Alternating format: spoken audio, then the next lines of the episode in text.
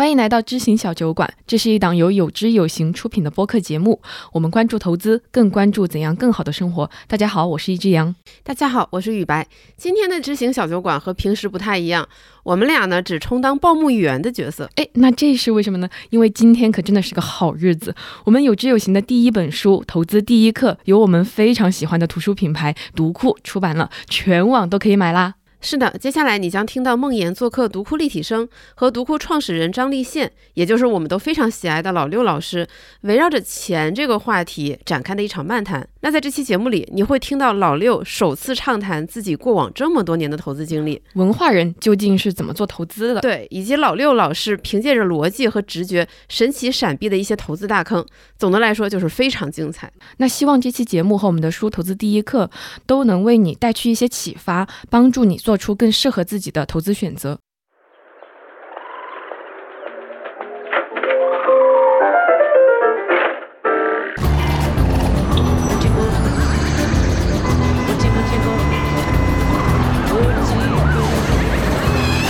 你好，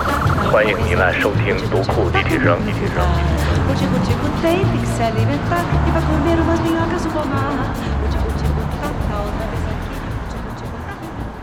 呃，你好，这里是读库立体声。呃，今天我们读库的录音间呢来了，呃，我们的新作者孟岩老师。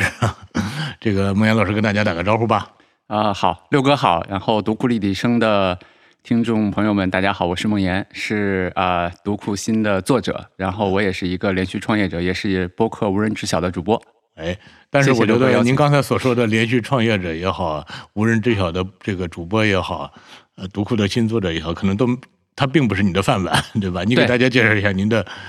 职业。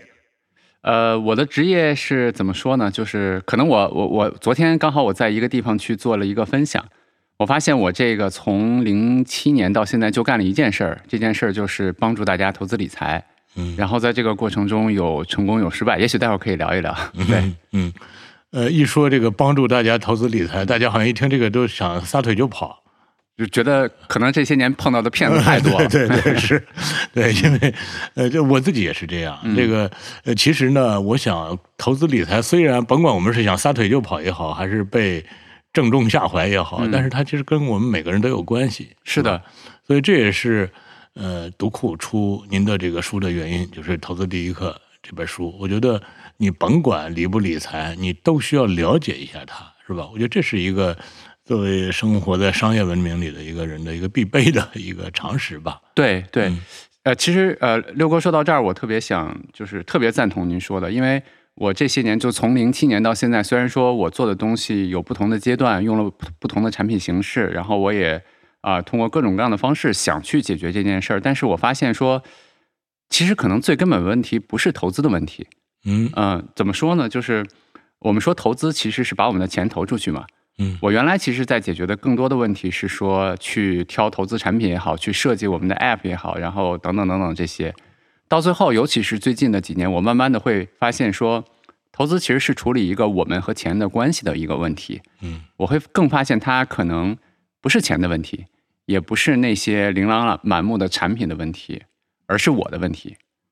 就是我和产品的关系，最终我会发我和钱的关系，最终我会发现，我怎么上升到人生的高度了啊？没有没有没有，其实，呃，其实我我觉得，包括读库的很多的用户，包括我接触的很多我身边的朋友，一聊到这个的问题的时候，我们最终聊聊来聊去，会发现，可能我不知道这么说合不合适啊？就是跟我们中国人其实对待钱的态度，可能会走向两个极端。嗯，有的时候呢，就觉得钱很脏。对吧？一说，比如说，呃，我的一个好朋友，然后其实六哥也认识啊，但是我就不说他是谁了。他跟我在说，他就说他从小的时候，他爸爸妈妈就告诉他，你要好好写字，好好去做学问，不要碰钱。嗯。甚至当他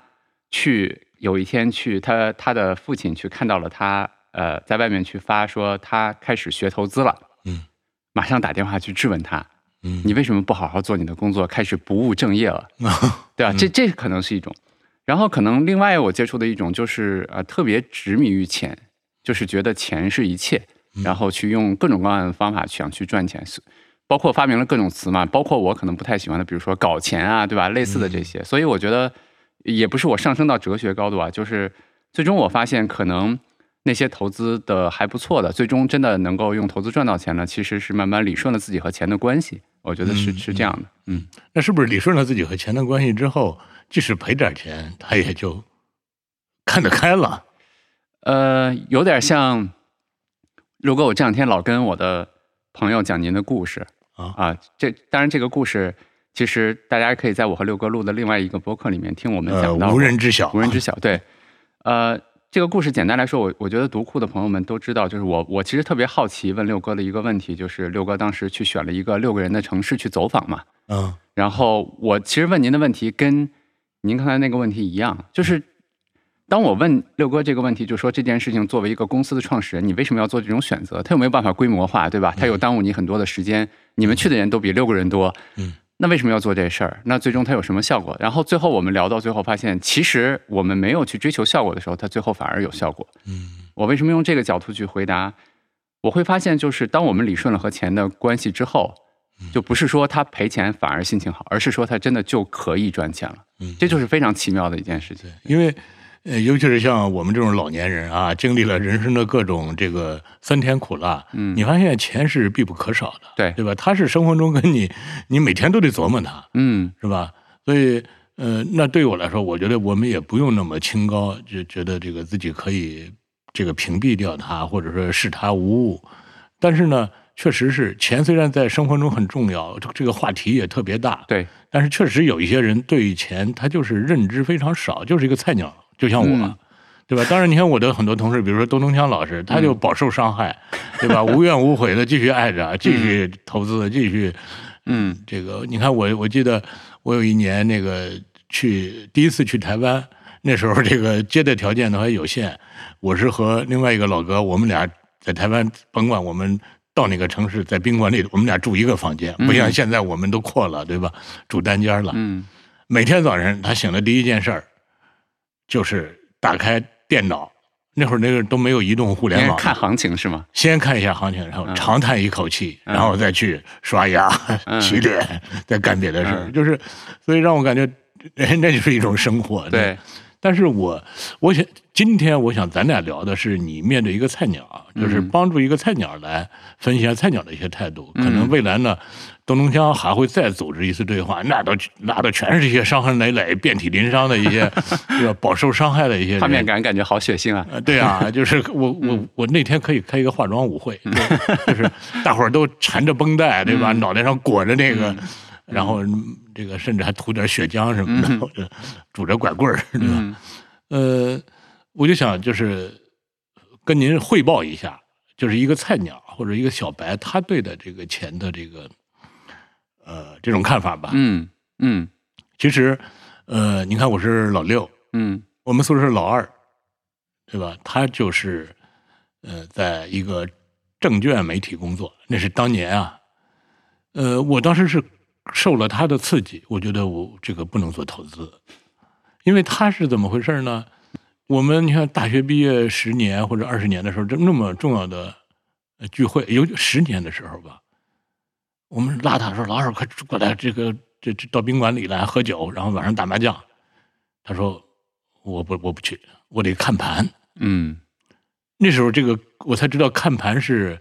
没有现在这么方便的这个信息。对，看盘我我不知道是盯着大屏幕看还是呃，有去交易大厅盯着大屏幕看的，也有在家用自己的。最早的时候电脑上还不行，还得得是哦专门去买终端，所以其实还挺复杂的。哦，这个看盘是确实就离不开是吧？是呃不像现在是打开手机就能看对是吗？对啊，对，所以当时我就觉得好嘛，我说这个弄的这个这个亲人的感情都没了，嗯 您就整天就看盘，就是生活在数字中嘛。嗯后来，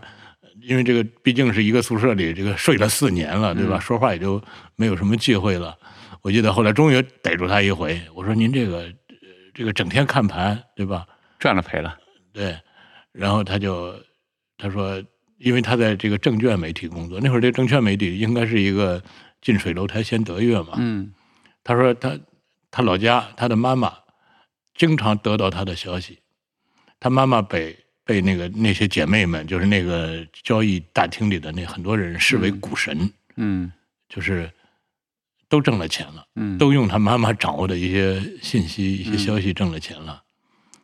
但是他妈妈没有挣钱，嗯因为他得到的消息太多了。嗯哦，这个 就是，因为那会儿像我们这种人都是局外人，对吧？嗯就看着这个这个投资圈里的这个，或者说这个炒股圈里的这个人的这种，嗯对吧？浮沉，确实是感觉，哎呦，这个还是别碰的好。嗯你看，我们原来这个中国股票是没有没有涨停板和跌停板的。呃，对，那那是在后来九几年的时候，后面才有的。我们有一个同学，就那会儿呃炒股还是少数人的事儿的时候，嗯我们一个同学就在同学中传为神话啊。我隔壁宿舍的，他买过一个股票，七块钱买的，当天下午涨到了三十八，嗯哼对吧？嗯这个我们当时一听，都都觉得这个简简直是嗯神乎其神。当然了，最后他也沦落到到处跟同学借钱的份儿上，嗯，这特别好的。拆东墙补西墙。嗯所以我觉得，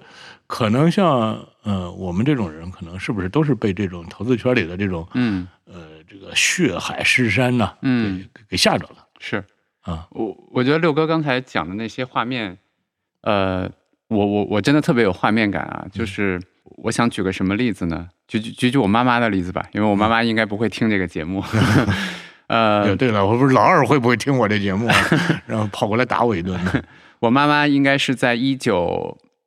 一九九六年吧，九九九六年九七年开始去炒股的。然后我当时对我妈的印象就是，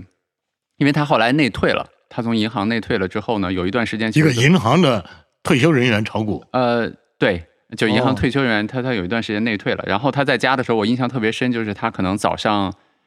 九点开始端杯茶水，然后坐在那个电视前面，开始就是您说的看盘。因为那会儿我忘了是中央二台还是哪个台，会有一个证券时间吧，大概叫这个节、哦这这个时间的一个节目。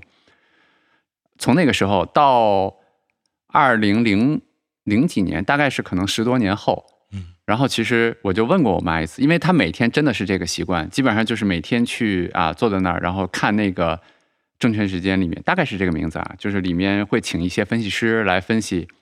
最近哪个股票好啊，未来的股市的行情怎么样啊，等等等等这些，然后去然后自己做一些操作，然后他的操作还不是完全自己操作，还找了一个他的朋友。我不知道为什么在投资这个领域里面，人们特别容易相信自己身边的朋友，无论是给的信息也好，无论是说他能够帮你赚钱也好，嗯，好像说我要是找我身边的一个朋友，他能帮我打网球打得很好，或者说他能让我写东西写得很好，我觉得这个好像大家不轻信，对不对？是，但一到投资上，大家就觉得没错，没错，特别容易信。然后我妈妈特别不自信然后特别对。然后特别有意思的是，他基本上因为刚开始还挺赶的，投了有二三十万吧，嗯，九几年，然后到两千零那二三十万能买一整套房啊！对，然后到两千零六零零七年的时候，再看那个账户，因为那个账户可能就刚开始投进去，后面有一些投入，后来也没有了。我们再去去做那个账户的梳理的时候，发现不到三十万，也就是说忙活了十多年，差不多可能亏了几万块钱啊，大概是那样的一个结果。其中有一个印象，我印象特别深，就是二零零一年，因为我当时经常在香港出差，香港那个报纸呢，它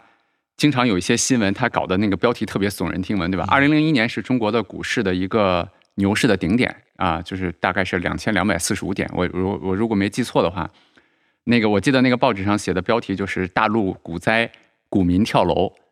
我当时第一看到那个、应该是《苹果日报》，我看到那个报纸以后，第一的反应就是赶紧找了一个长途电话给我妈打电话。看咱妈啊我印象真的非常非常深，因为我我现在突然就想起来这个故事，就是我我脑海中一下浮现出来，他当时每天在屏幕前那个非常有时候焦虑，有时候得意，因为涨的时候会得意嘛，对吧？就是那个样。但是其实你拉长时间看，十多年以后，真的没有赚什么钱，甚至赔了钱。那那他会不会说，重要的是过程，重要的是参与？啊那不会这个这失败的股民会不会用这个来安慰呃，自己呃？那那倒不会，那倒不会。哦他其实始终在努力学习进步，但是那些哦学习进步可能，呃，打引号吧，就是不在一个正确的路上吧。就是比如说哦今天去听这个大师，明天去听那个分析师，在这样的迭代的路上啊。嗯然后刘哥刚才讲的另外一个，就就是我说的，我们特别容易轻信身边的人，嗯包括听轻信一些呃证券机构也好，然后金融机构也好的，我们所谓的理财经理给我们的一些建议，对吧？证券机构的一些人说最近的行情不错啊，你来炒一下啊等等等等那些。然后我觉得您呃刚才你就六哥说的，你你看到的也好，包括东东强老师他自己的经历啊，他看到的也好，特别普遍。嗯啊，他一下让我突然你给了我一个画面，就是为什么大家一说起股市就是赌场，为什么说一说起股市就是骗人？嗯从个人的体感上来讲，从咱们从一个大的，如果我们把自己站得高一点，去俯视一下，看一下股民的现状的话，其实中国市场上真正赚钱的、长期赚钱的股民不超过百分之十，嗯，啊就百分之九十的炮灰炮灰率是吗？就是他们用各种方式去赔掉了钱。嗯呃从另外一个角度来上来说，就是为什么有时候啊、呃就是投资圈里面会有一句话，其实这句话的结果是真的啊，就是在中国股市赚钱比美国更容易。哦，这句话是真的。为什么这句话是真的呢？因为因为有东东其实在锵这种人，呃，这么说，东东锵老师该不高兴了啊！就是在股市里面，其实最终赚到的钱是两部分，嗯一部分的钱是这个国家经济增长、那些企业增长的钱，嗯另外一部分呢就是那些赔掉人的钱。哦，在股市，在美国的股市里面呢，它的机构化非常的就是比较好，然后散户参与的也比较少，所以它的股市的波动也比较少。为什么美国股市的主动型的基金经理基本上跑不赢指数？其实背后想说的就是，其实从别人身上赚赚钱这件事儿已经很难了，所以大家平均赚的其实基本上还是企业的钱。在中国就不一样，在中国真的是赚的消息的钱，呃，不是消息啊、在中国其实大呃就是会炒或者说就是投资比较厉害的人，他们能赚到的钱，为什么他们能赚赚到超额收益？他们的年化收益如果做得好的话，确实能够比巴菲特在美国赚得更高一些。嗯在过去啊，未来不一定。原因其实就是除了经济的增长、企业的增长，本来我们过去四十年企业就很好，对不对？结果他们在这个基础上还赚到了像，对吧？六哥、六哥的同学，啊包括像东东强老师，就是就是哦。这些钱，所以让他们的收益就显得更高了。嗯对，其实我也试图呃炒过股，嗯。呃，因为我也确实那个诱惑太难抵挡了，因为你经常会见到一些朋友，嗯。或者或者他们会哎呀整天发愁，哎呀我这个挣钱挣的都不好意思了，都整整天这么说那个炒股的人或者做投资的人，我还真是曾经问过一个哥哥们儿，我说你能给我推荐一只股票吗？嗯。他真给我推荐了一个，应该有十呃十年前吧，嗯然后呃，他给我推荐那个股票，我说呃呃，为什么要给我？因为我说真的，我连 K 线图现在我也看不明白。嗯我说我我只是希望我我跟他说让他给我推荐股票，我说、您就告诉我买哪个我就去买，您告诉我什么时候卖我就卖，嗯叫抛啊。我说我别的我我我就是一个就是其实就是你的手替，嗯，你就给我指挥就行了，我赔了我也都认了。我是这样，我说您就告诉我买指哪只股票吧，对吧？你看我这态度还可以啊。刘哥为什么那么相信那个人？呃，因为他确实跟我说过，他那那我们喝酒的时候，他说：“哎呀，我这个挣钱挣的都不好意思了。嗯您看过他的账户吗？”没有，那为什么就相信了？呃因为确实你看这个风险自负嘛，对吧？因为人家也不也不挣我的佣金，他就是给我一个消息嘛，嗯给我一个指点嘛。嗯但是呢，你看他给我推荐了一个股票，嗯后来我就问他，我说你为什么让我买这个股票？然后他告诉我，他说这个股票什么时候涨到百分之十的时候你就扔，不要再再等那个什么了。嗯，明白。但是我问他为什么让我买这个股票的嗯时候，他的逻辑是，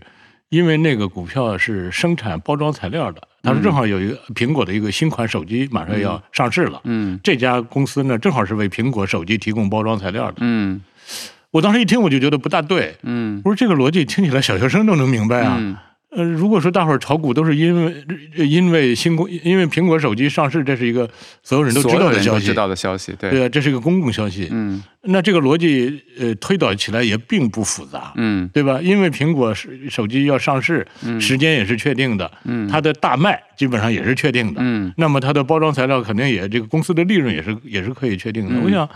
那这么简单的道理，如果都能明白的话，这这这个股票还有没有价值？嗯，是吧？您最后买了吗？呃，没有，因为我是听了他的这个逻辑，嗯我老觉得，我说对一个专业的人来说，不应该是这么简单的逻辑，这就是。呃，怎么说呢？我们有一种朴素的那个唯物唯物史观啊，嗯就像特别像，比如说，呃，你吃了黑芝麻，你一定能让自己的头发变黑；嗯你吃了那个呃大脑状的那个食品，比如说核桃，你就能让自己的那个变得更聪明等等。这听起来特有道理，嗯对吧？因为它嗯它太形象了。嗯但是我我我觉得，凡是这个，因为所有人都能想到的这个，这这你就不要再想了，嗯。对吧？六哥，我明白你你这个为什么想出逻辑学的书，包括你为什么跟嗯我说这个每个人都应该学逻辑。嗯，对，呃，这个我不是在六哥的节目里面去去抬高你啊，嗯我我身边有非常多在各自的专业领域其实也做得非常好的朋友。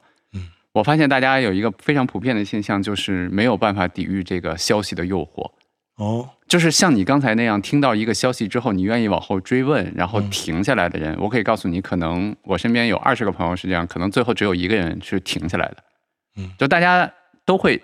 听那个消息，最后去买买入那个股票。哦其实六哥刚才你分析的那个逻辑是非常对的。呃，我用一个什么角度来讲这件事儿呢？就是，嗯，无论是中国股市也好，还是美国股市也好，在这个交易市场上，其实每天有非常大的交易量在交易着所有的信息。嗯嗯，就像您说的，比如说苹果的手机要上市，嗯比如说这家厂子的，呃，这个负责了苹果的其中的供应链的一部分，嗯然后它的厂子经营情况怎么样，甚至是你的朋友没有告诉你的信息，就是这个包装它的质量怎么样，它的未来会不会被苹果替代掉，等等等等这些信息，都已经交易在最终的价格里面了。嗯你要获得的，我们说要获得的超额的收益，其实根本就不来自于这些大家都知道的信息。如果比如说我举的另外一个例子，可能是我习惯跟我朋友举的另外的一个例子，尤其是做企业的朋友，就像比如说独库。六哥，你觉得独库值多少钱？这个公司定价，如果在市股票市场上定价的话，你觉得它值多少钱？你你你自己心里面有一个准确的数字吗？哎，说到这儿，这个这因因为这个，我觉得可能牵扯的不是投资，而是叫管理吧，嗯对吧？其实我还确实是关于呃这个独库这个、嗯。这个值多少钱，呃，我当时啊，呃，就是之所以拒绝了一些融资或者投资，嗯。嗯，我一个是因为本身我不缺钱，不是说不，我是不缺大呃不缺小钱，嗯。缺大钱，但是、嗯。呃，恰恰我这个我们所从事的这个行业，用小钱就能做起来，嗯。反倒是你给了我大钱，给我一大笔钱，我不知道要嗯。要怎么花，嗯。那我我不知道要怎么花的时候，我又怎么能满足人家的回报呢？所以我就拒绝了，呃，并且呃，他们当时能够给给到我的钱，我当时内心都会有一个信心，我觉得我总有，我说我很快我自己都能挣到这笔钱，我说不用你给我。明白。所以后来我又上了商学院嘛，嗯对吧？那商学院的这个，我记得有一堂课里，他就告诉我，他就告诉我们一句话，叫“高速增长的企业不可估值”。嗯，哎，我说我当年幸亏，我虽然我不我不我不幸亏没要那个钱。我不是没有说不说不出这句话来，但是我内心大概是嗯，暗合了他这个逻辑，所以我们就没要这个钱。明白。我觉得我的估值当时至少在当时那个高歌猛进的独库独库高歌猛进的时代是那样嗯的。嗯嗯，其实其其实我刚才想想想用六哥的这个例子，其实是想举一个例子，但是、呃，我我觉得那个我突然想了一下，我觉得不太合适，那我就换一个换一个方式啊，我来举有知有行的例子。嗯那理论上来说，我是对有志有行所有的信息最了解的人，嗯，对吧？我觉得我肯定比六哥了解。哦比我的公司的伙伴们了解，甚至比这个市场上所有的人都了解，因为我掌握他最多的信息，包括我嗯个人的一些信息，可能细微到毛细血管级别的。对，呃，但是我想说的就是，即使是这样，其实我很难给这个有志有行它值多少钱一个准确的定价，对吧？就是你比如说它具体是五个亿、哦十个亿、五十个亿，我其实没有办法去给出来的。那我们回到一个哎，抱歉，我嗯不得不插一句，给不了准确定价，是因为它必然要牵扯到买卖双方这个定价是不是，其实不是这个意思。哦我我刚好要说，就是我们给一个企业去一个定价的意思是什么呢？就是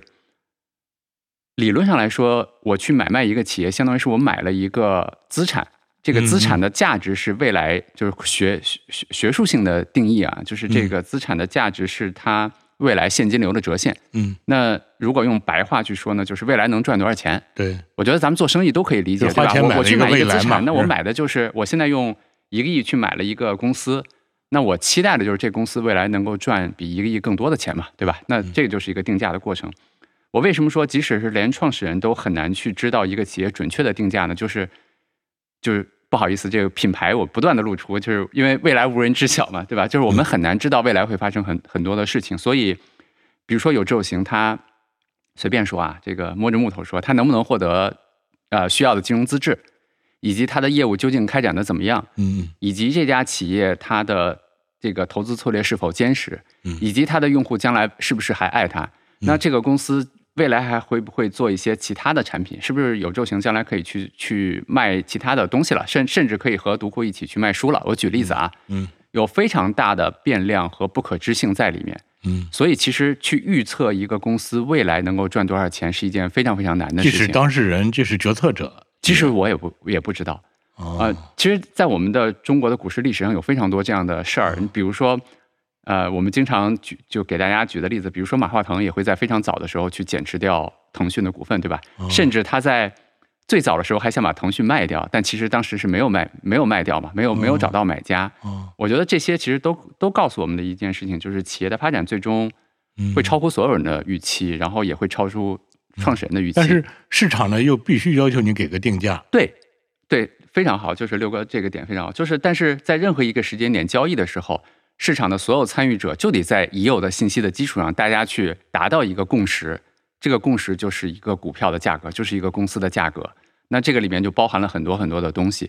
那所以我们每个人在里面交易的时候，就是按这个价格去交易。比如说像刚才您说的那个啊，苹果供应链上那个公司的股票，我们买卖的就是那个东西。嗯那我刚才说的有知有行也好，读库也好，那大家买卖的也是那个。只能说我们每个人尽可能的按照自己得到的信息，给出更准的一个东西了。嗯如果在这个里面，我为什么说消息不可靠呢？如果在这个里面，我今天偷偷跟六哥说，六哥，明天我要出家了。我们的用户经常嗯调侃我说，说我老老老聊这个相关的东西，就说我要出家了。我偷偷告诉六哥了，我没有告诉任何其他的人。哦，那我就应该赶快抛你的股票，你就应该抛的，因为这个信息是不被其他人知道的。如果如果，但是如果你认为我对有志有行很重要，然后你嗯又知道了这个信息，你就应该去卖掉它，对吧？嗯我我我其实想借这个例子想说的是，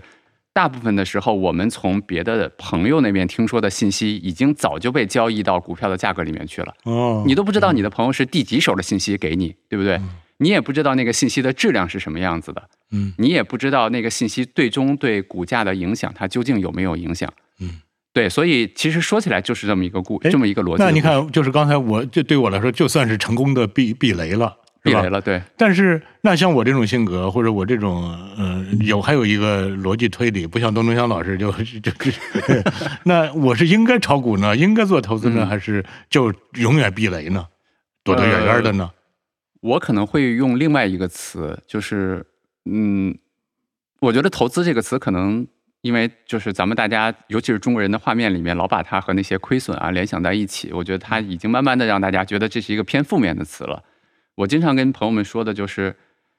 钱是什么？我认为钱就是一些符号嘛，就是我们嗯用 Naval 的话说，就是我们辛勤工作，社会打给我们的欠条，嗯或者说是数据库里面的符号等等等等等都可以。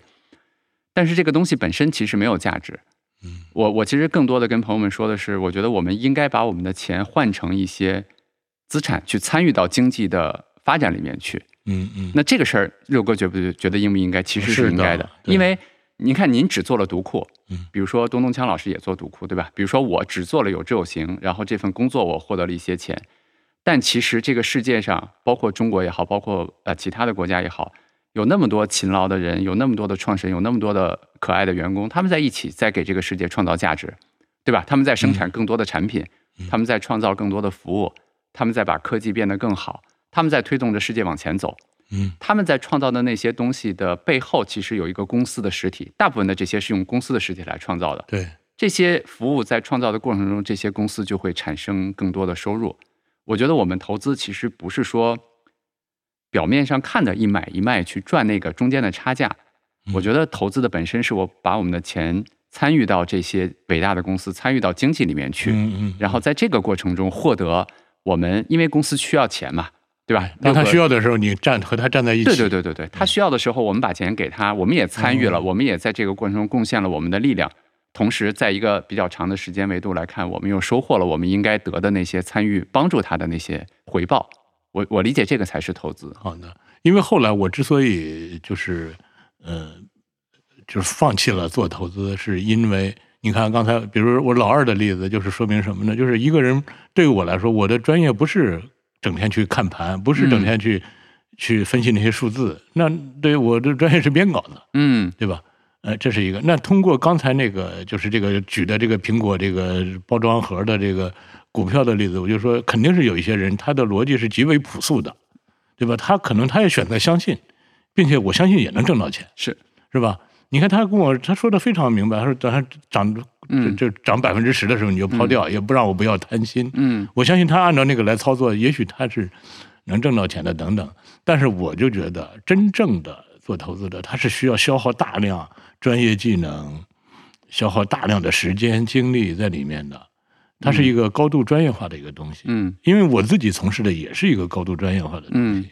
并且呢，我所从事的这份工作也是一个门槛很低的一份工作，嗯就是因为大家都是读者，从读者转化成作者，转化成编、编者，这个是很容易转化的，嗯对吧？他不用说非得这个职业上做转化，他就从眼光上或者或者从评论上就可以做转化。嗯比如说，你作为一个读者，你买了一本书，你可能迅速你就自己会带入编辑的角色，这个书我怎么能编成这样啊？你也会带入到译者的角度，这这翻翻的太差了，对吧？我的外语都比他好，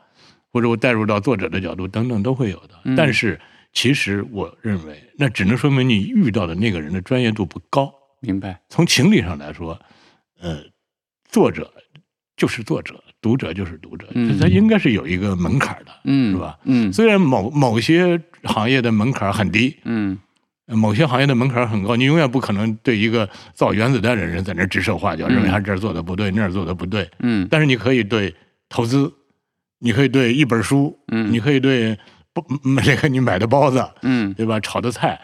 厨师的这个手艺，你可以品头论足。嗯。我觉得是是这样的一个关系，所以那后来可能也是跟我自己的这个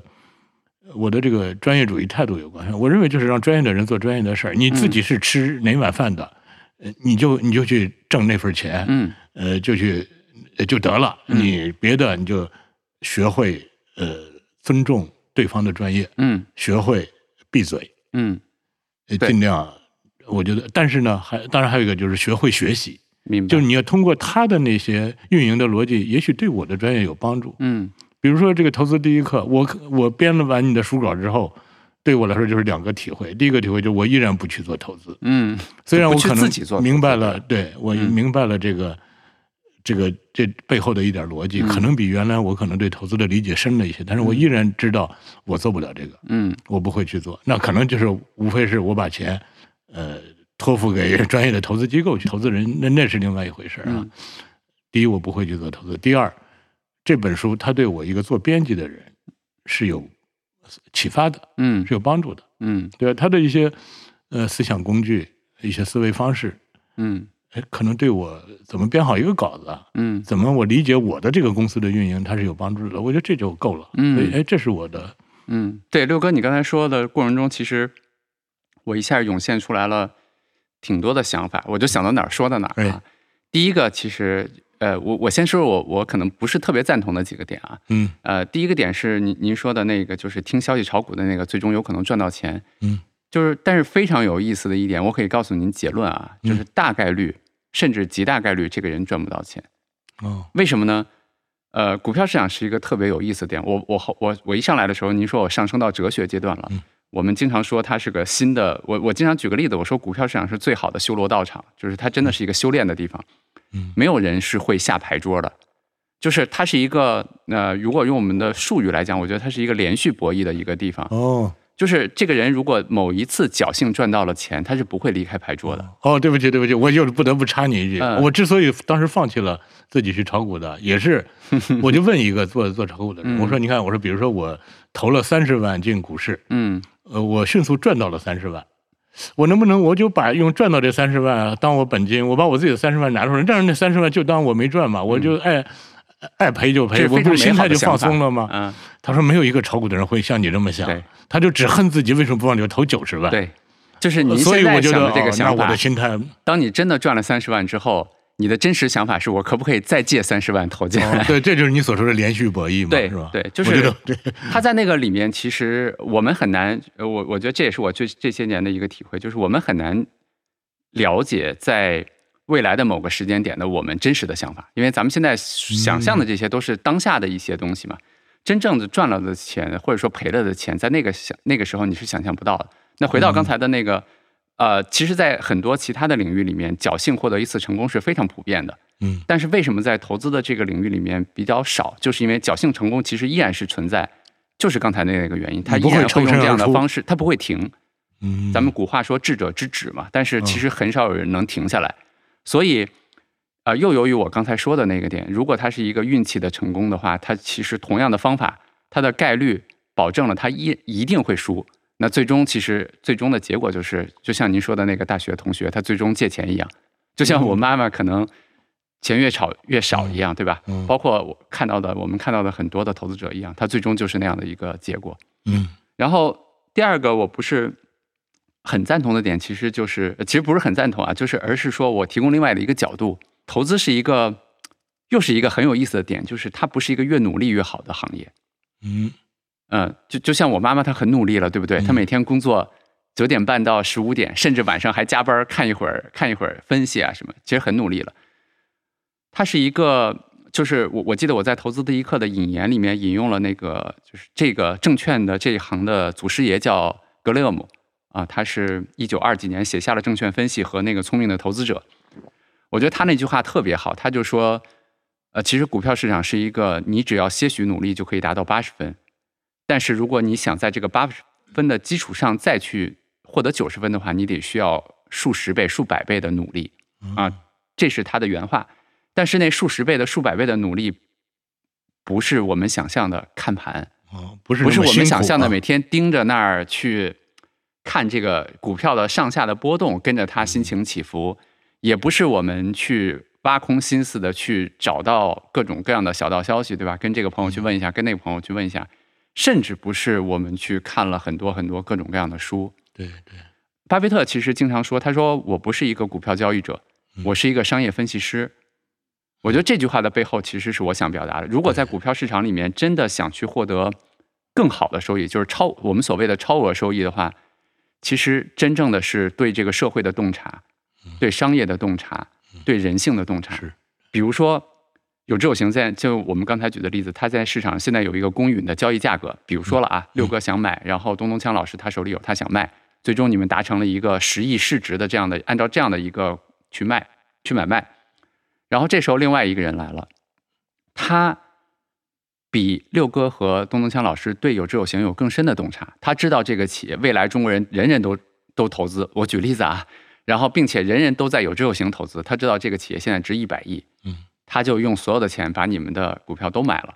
当十年之后，他看到那个图景成真的时候，他就赚到了他认知的那个钱。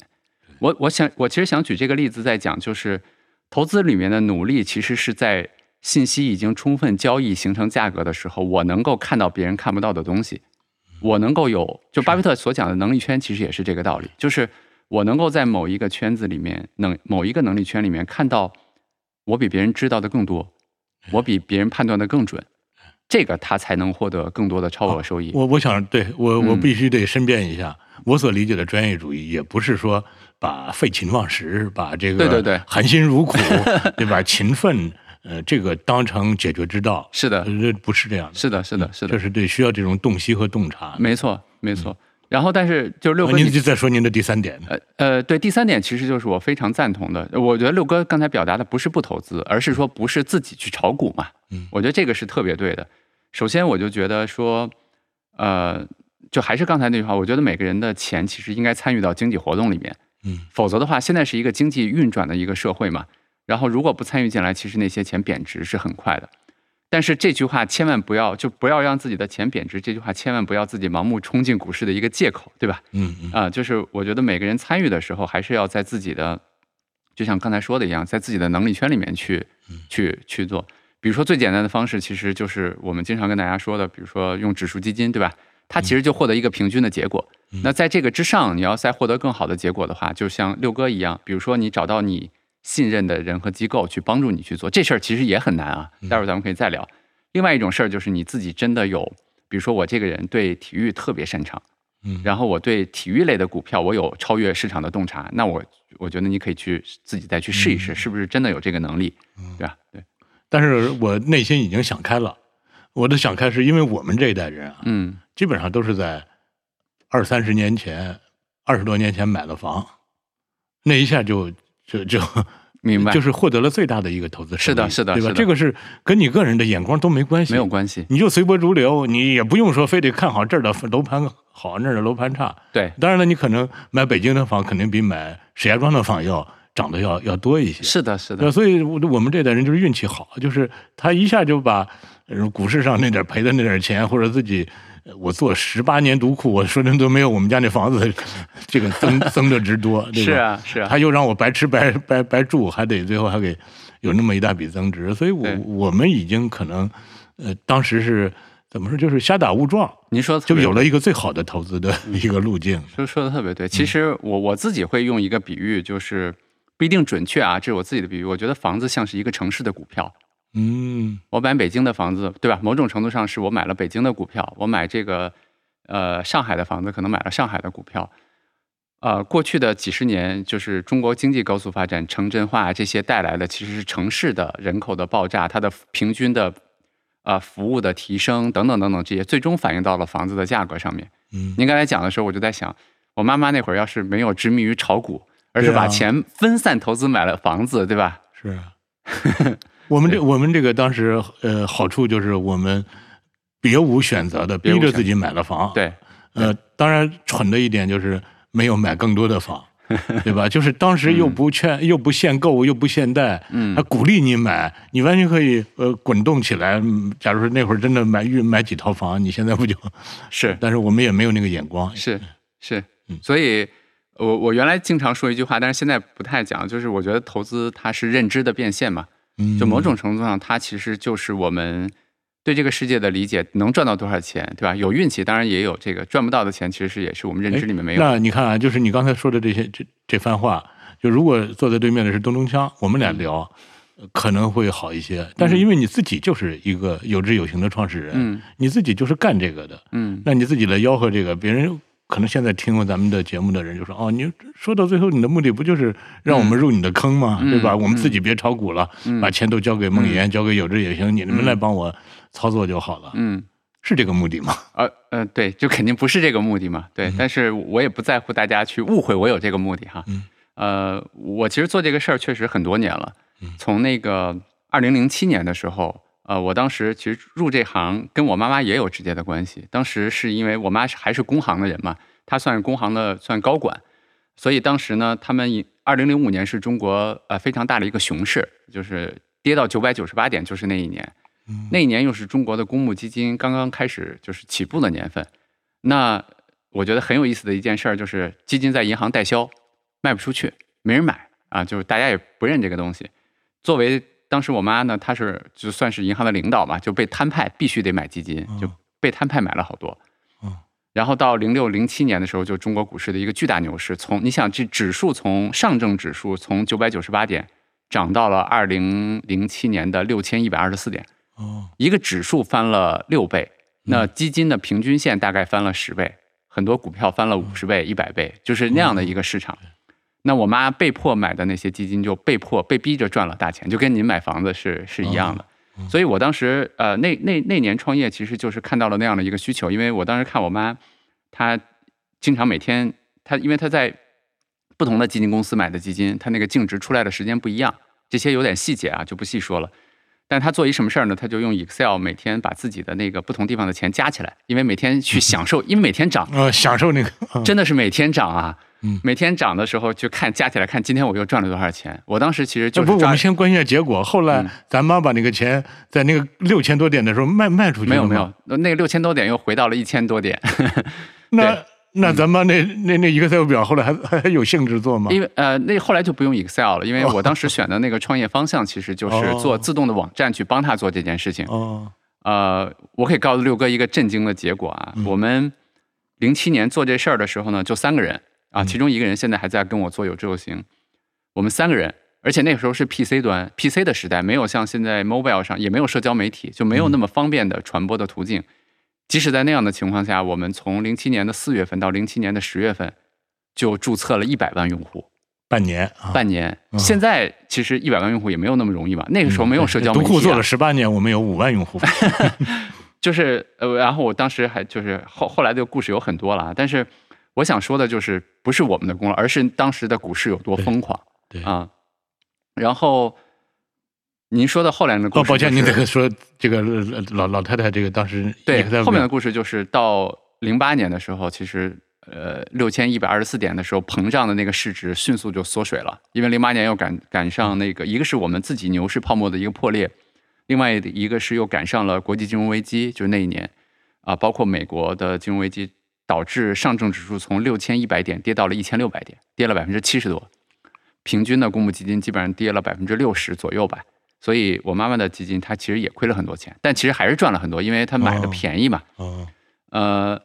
我为什么去举这个故事呢？就是我想说的是，我在零七年做那个事儿，包括一五年，我后来又做了且慢，包括现在在做有知有行。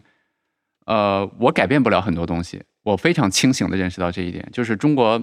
市场上差不多百分之十的人赚钱，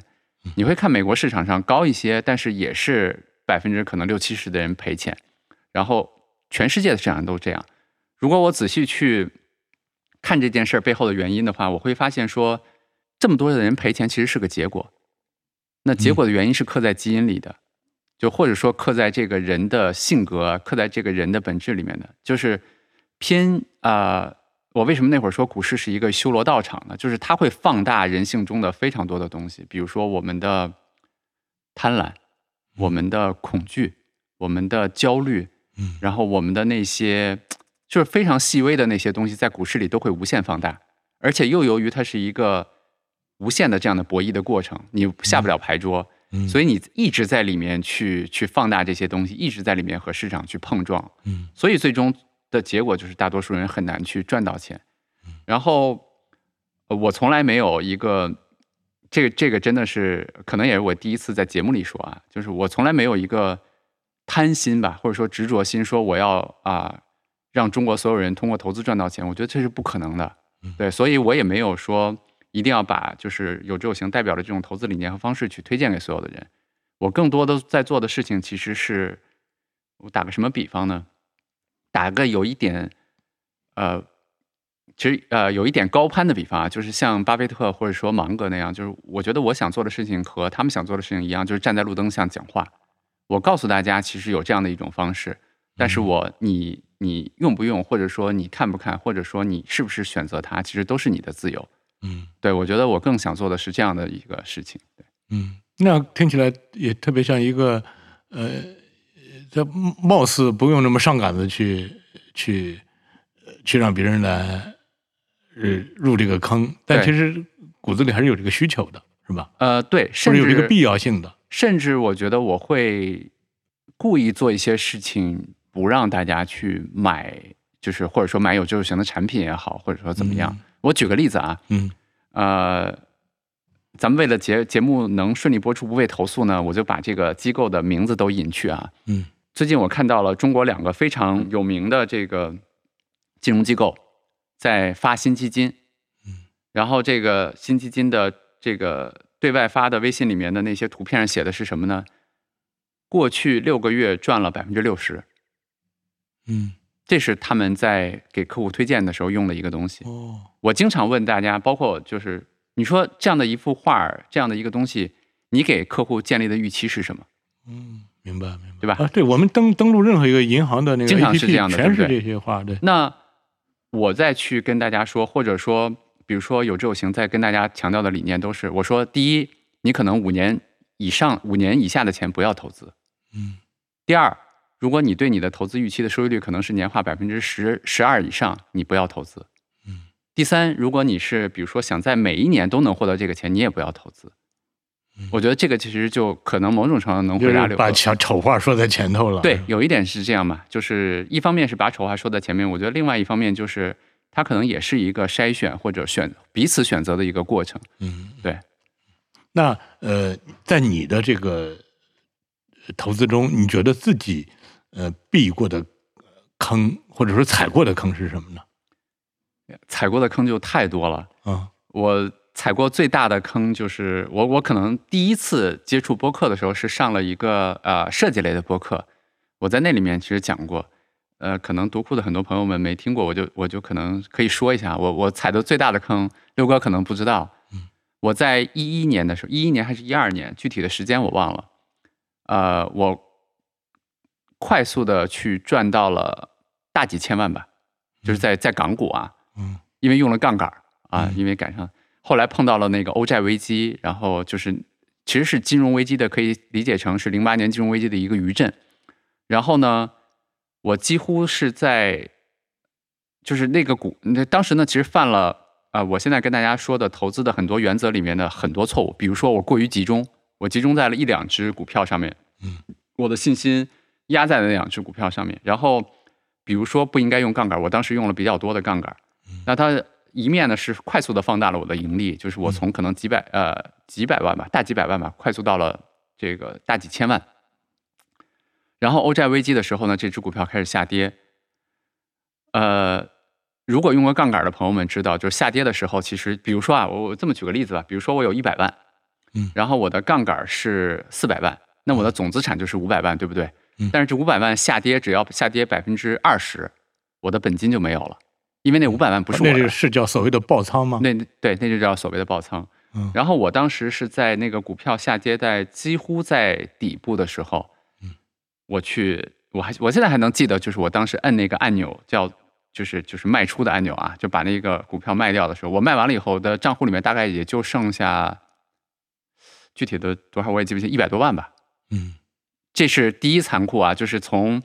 几千万大几千万，然后最后最终那个账户里面剩了一百万左右，嗯，这件事儿很残酷，对不对？嗯更残酷的事儿在后面还有。上扬了一个，月之后，这个股票就回到了那个高点。哦，对，就是这个。如果让我去去说坑的话，我觉得这个是应该是对我怎么讲呢？就是人生中我可能很少经历过啊、当然后来又经历了，对吧？就自己创创立的公司，然后被被被，为什么老经历这种事情？是不是？然后那个，我觉得那个坑是我踩过的最大的坑。我记得当时呃卖出的那只股票了以后，我就去跑步。嗯我就记得我跑步的时候，我根本没有办法连续跑五分钟，跑两三分钟我都得看一下那只股票，因为你已经卖了它，哦但是你哦卖了以后，你想的就是它哦跌的再多一点，对不对？哦我虽然赚不回来，但是你显示你决策之正确呢。呃也不是正确，决策肯定是错了，但是当你卖出的时候，你还是不不希望它涨的，哦但是它又它又开始涨的时候，你你是非常非常难受的。哦，那个时候我我记得最绝望的时候，我就觉得，哎呀，我就觉得这个这辈子我可能再也赚不回这个几千万来了。对，就那个是那个时候是很就很痛苦的。嗯，但是现在回想的话呢，我觉得第一点呢，就是快速赚赚那么多钱，其实也不是我的能力范围内的，就是它有很多运气的成分了，对吧？嗯虽然说我觉得那只股票我确实比较了解，就包括它快速能够回去，也是我对它的就是研究啊等等足够深。但即使是那样，在一个错误的投资的方式下面，你依然可以把自己搞死，对吧？那那是我学到的。那第二个学到的东西就是，我发现，呃，很多东西其实就是好坏都很难分辨吧。嗯如果没有那个经历的话，可能我就一直做投资了，我就不会去回来去帮助大家去去做投资了，对吧？嗯就当然后来我也我也在投投资，然后做的还不错，但是我我我可能有一个，反正就在那附近吧，有一个，因为在我做完财帮子其实是大概零九年一零年关闭的，当时关闭就是觉得这件事没什么意思，还不如我自己做投资，对。然后发生那件事之后，又有一些其他的事情，后来我就觉得。好像我能够擅长做一些事情，能够帮助一些普通人，尤其是我身上也经历过很多的事情嘛，然后我嗯又比较擅长跟投资啊、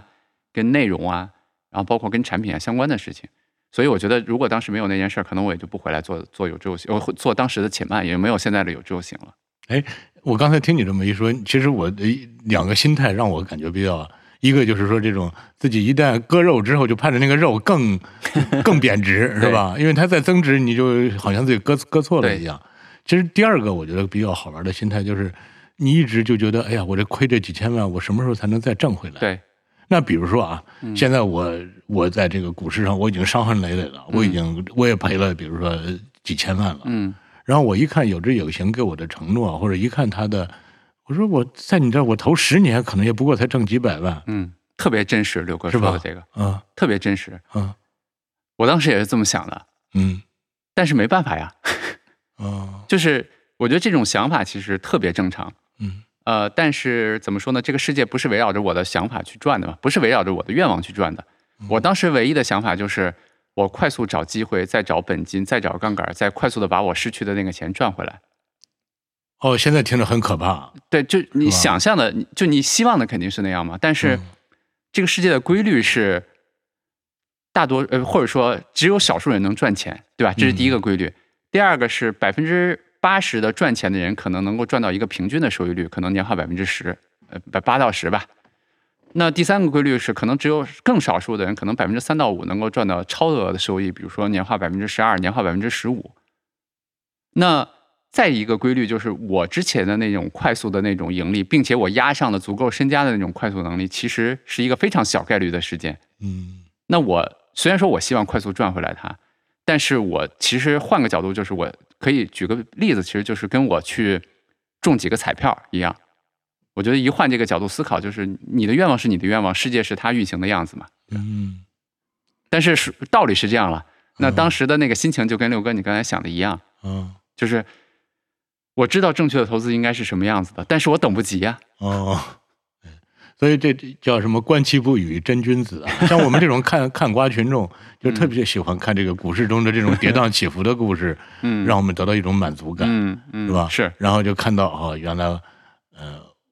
我不这么做是对的，对是吧？对对嗯，但也有好处，刘哥，就是他，就大家经常现在说那个，说我比较能成成事儿，这成不是那个成成败的成啊，而是那个就是能成住事儿。嗯我觉得很大的原因也是跟经历过足够多、比较大的对人生的那些波动有关系嘛，对吧？嗯嗯，嗯，对，哎，那强行找一些好处啊。嗯，或者说你现在觉得呃比较引以为傲的一两件事儿是什么呢？我肯定我我们不要说嗯老用那个数字来说话，我嗯原来有一百万，我是迅速把它变成了一个亿，我们不说这你你是说投资方面，还是说所有的呃方面？都可以啊？我可能说两个吧，可以吗？嗯对，我觉得投资上面我比较满意的其实是，您知道我就是在一五年做且慢的时候，其实当时身体不是特别好啊，这个身体不是特别好，甚至跟一一年那件事有关，就是他让我长、啊折腾了你四年，呃，也可以这么说吧，就是他让我其实，在挺长的一段时间里面，其实心会影响身体嘛，嗯、其实是处在一个比较压抑的状态。所以我在一五年做且慢的时候，当时有一个想法，就是我说我想找一个，呃，即使我自己不投资，我愿意把我就是包括把我未来的家人，包括把呃就是能够信任我的那些人去管钱的这样的一个产品出来啊，这个是我当时的想，我觉得我第一个为引以为傲的事情就是我当时的这个想法，我现在做到了，我现在真的做到了一个我敢于放进我全部的身家，甚至我可能摸木头啊，打打引号，某一天我就是不在这个世界上了，我也很放心的这样的一个投资的方式，我我觉得这个是我很骄傲的一件事情。对，然后投资之外的骄傲的事情就是我我对我现在的生活状态还挺满意的。嗯啊、就是无论是昨天跟另外一个朋友聊天嘛，我就说我无论是创业，还是就做有志行嗯，还是投资，还是我做那些内容，还是公司小伙伴的这个就是大家的氛围，还是我去打网球等等等等，我都觉得我处在一个比较很真实、很放松的这样的一个状态，这也是我比较满意的。嗯，呃，也就是说一个四十多岁的人是吧？六哥暴露了我的年龄，啊，那是应该哎，嗯那应该把你说大一点更更好呢，还是说小一点更好？呃都都可以了。其其实我我更愿意那个，就是大家说听我的声音显得比较年轻嘛，就我、哦我老开玩笑说这个就是十八岁啊 等等等等那些，但其实刚才开个玩笑我们搞一，个有奖征答问答啊，就是我和孟岩老师，我们俩加起来的年龄是 九十九岁。那请问猪有多大？兔有多大？鸡兔同笼、啊，鸡兔同笼问题鸡是几岁？兔是几岁？嗯啊是哎，那你就是你对我这样的，就是刚才虽然我是个菜鸟，但是我的确有多少，你看也也还多少还有点理智，再加上因为此前没有赔过钱，所以他不是那种我要捞本儿，我就没有那种心态，嗯。是吧？再加上我自己，我又有我的工作，我这个工作还能让我挣钱，嗯。虽然挣的不多，但是我就没有那么迫切的刚需，我一定要通过让钱生钱，嗯。呃，尤其是我又看了《投资第一课》，我又了解了一些基本的这个运营逻辑之后，你对我的忠告是什么呢？嗯，我我对忠六哥的忠告其实是说，呃，承担一些风险。哦，啊、就是这句话背后的想表达的意思，其实是说，我觉得六哥就包括我们今天聊的过程中，其实我们之前私下的时候也没有聊这么多跟投资相关的东西。我觉得聊这么多，我不担心你去被骗，对吧？我不担心你去啊、怎么怎么说呢？就是错误的或者说盲目的去承担一些不该承担的风险。我觉得你有自己的逻辑分析能力，包括我们聊了这么多，其实我觉得你更了解投资这件事儿了。嗯我为什么说我给你的建议反而是承担一些风险呢？是风险的另外一面其实是收益哦，啊，就是我刚才说的，我们每个人的，就是您通过读库也好，等等等等也好，这些赚到的钱，它其实就是一些符号。我我从来不把它看作钱是一种特殊的东西，它就是一些符号。嗯但是这些记账的符号，它真的是会贬值的。嗯我从来在讲，就是我们应该把这些钱按照我们的用途，按照我们的时间，把它变成一些资产。嗯，哪怕是这些钱给了别的朋友，我举例子啊，给了朋别的朋友，他其实也是一种虚拟的一种资产，帮了别的朋友啊，比如说帮了别人的朋友的公司啊，等等等等这些，我觉得就是，呃，其实应该把那些我们短期不用的那些钱，包括未来给孩子呀等等的这些钱，去让他参与到经济里面去。嗯，这样的话，在未来的这个经济发展的这个过程中，我们才能获得就是应该有的回报，否则的话，它其实就被通胀去侵蚀掉了。嗯其实呃，承担风险的这个准备，我就是呃几若干年前就是嗯要买那个苹果，那就是那朋友建议我买嗯苹果包装的时候，我已经有了。我当时我跟他的呃大致的意思就是说，哎，我有这么一笔闲钱，这笔闲钱如果在股市上赔了，我就当我没挣对，就得了。所以你给我推荐一个股票吧，你也不用有压力，即使你给我推荐的，我最后赔了，你也不用内疚。咱们该怎么吃还怎么吃，该怎么喝酒还怎么喝酒，只不过是我可以承担风险，但是我不能承担这个就就经不起推敲的这种风险。您说的特别对对。我们我们自己在内部的时候，我跟大家经常的讨论就是，我们要承担风险，因为风险的另外一面是收益嘛。嗯。但是要聪明的承担风险。嗯。什么叫聪明的承担风险呢？我刚才突然想到了一个例子，我还是不说公司的名字啊。比如说六哥，咱们是做图书的出版，包括这个信息服务的这一行。啊、大家在投资里面通常会犯的另外一个错误就是我我从事这行，所以我就买这行的股票，嗯对吧？因为我好像对它足够了解。在过去的两年里面，其实互联网公司的从业人员基本上被这一条就是原则就被坑惨了，因为大家哦，因为自己对这个行觉得足够了解，所以自己买了非常多的，比如说像腾讯啊、阿里啊、美团啊、小米啊等等等等。结果像中概，它从自己从顶峰，就是这个指数跌了百分之七十多，你想，就是那些人其实就亏了很多的钱，包括就像我刚才说，比如说啊、呃读库是做图书出版行业的吧，嗯，我刚好认识一个朋友，他原来就说，莫言，我对这个书的这行特别了解，他也是做这个这个行业的啊，所以他就买了咱们这个行两个，我不说名字，因为这个出上市上市公司特别少，买了这个行业里面两个公公司的股票，嗯，结果呢太不幸了，那幸亏他没遇见，我这真是很不幸，他没有遇见我。结结果呢，就前两天，就刚好前两天他去找我聊天，他就说当时非常自信，而且买把自己的非常多的身家压到里面去了。结果呢，一只是跌了百分之六十，一只是跌了百分之七十吧，大概是、大概是这样的一个情况。刘哥应该知道哪哪两家公司、那不啊？用知道，因为我我嗯我我也是这个行业的从业人员，所以也有人问过我，说这个他或者有人给我表达过，说我买了这个里头的某个什么对传媒的股票，某个什么，我就说我说你，如果我是你的话，我不会买，是的，因为我知道我们这个行业的这个，是的，哎，那听起来你还有就你你自己所从事的这个行业，呃，因为你太了解它了，你反倒不愿意投身其中，你看，其实刚才我我讲到了一个什么？你可能更喜欢这种模糊性的，不是不是，其实刚才我讲到了，就咱们说那个消息的时候，我一直在说，就是股市是一个什么地方，就是所有的人在里面交易信息的地方，嗯。大家给这些信息去定价。嗯。所以理论上来说，无论是出版行业，还是互联网行业，还是苹果产业链，嗯。它都让大家在一个公允的地方给予了一个公允的价格了。嗯。那回到那个话题来说，我们身处这个行业，并不代表我们对这个行业有超越市场平均的这样的一个洞察。嗯，我觉得这个是很多人其实没有去搞明白的事儿。就是我在出版行业里面，并不决定意味着说我对这个行业的未来有比平均的人更好的洞察。我觉得这不是一个真命题，对吧？我在互联网行业里面打工，并不意味着我就知道互联网行业未来不会受到政策的某些限制啊，这些是没有人能够知道的。所以说，我觉得回到投资的那个方面，我们去参与经济的增长，其实还是要去找到正确的方式去参与经济的增长，并不是说我一定要压到某一个公司上面或者怎么怎么样。嗯，你看你这个说到现在，呃，好像我们唯一的选择就是去买有知有行，是吧？把钱放在有知有行。呃当然我也是这么做的，对吧？但是，嗯，呃，我就说你能不能给我们指点一个有知有有知有行之外的一条路呢？显得你至少你你不是一个又当裁判又当运动员的一个角色。当然当然，就是。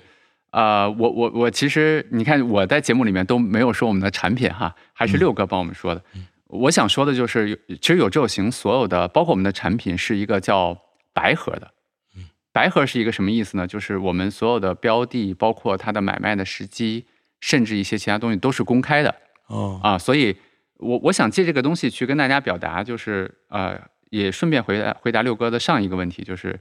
呃，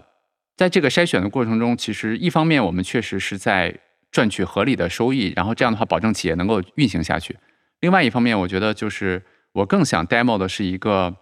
投资的方式啊，这个投资的方式其实让大家可以通过资本市场去赚取市场就是经济里面的那个钱。我给大家的建议非常简单哈，第一个建议就是指数基金，嗯啊，就这就一层一层的啊，我我我我我来逐步的说，第一个建议就是指数基金，因为指数基金其实某种程度上代表了经济，对不对？像沪深三百、像中证五百这样的企，你把这两个指数，包括标普五百，你把这三个指数买到一块儿的时候，其实你就相当于是你买了中国的三百，就是头八百家的上市公司和美国标普五百里面的五百只的公司的指数。那这个的基础就保证了你基本上达到了格勒姆说的那八十分的水平，就是你基本上跟上了经济了。那在这个基础上，你还可以做一些其他的事儿，做一些什么事儿呢？比如说，这个基本上能够，我觉得能够长期来看吧，能够帮助大家获得一个百分之六到九，应该是年化啊，应该是差，应该是问题不大的。